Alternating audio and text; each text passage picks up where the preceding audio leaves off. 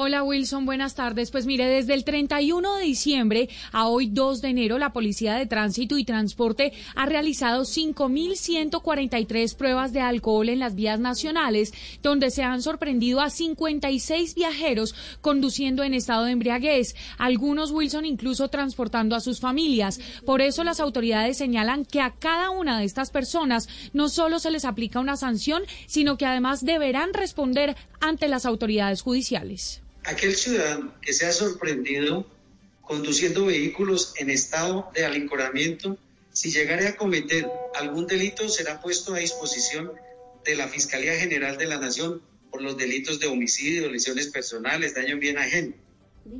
Estábamos escuchando al coronel Camilo Torres, que es el subdirector de la Policía de Tránsito y Transporte, que dice, Wilson, y esto es muy importante para los oyentes, si el caso es reiterativo, se registra antecedentes, se le suspenderá la licencia de por vida. En grado 1 de alicoramiento, la suspensión será de tres años y una multa de 180 salarios mínimos. En grado 2, una suspensión de cinco años y una multa de 360 salarios mínimos. Y en grado 3 de alicoramiento, la suspensión será por 10 años y una multa de 720 salarios mínimos. Tiene que haber sanciones ejemplarizantes, Daniela.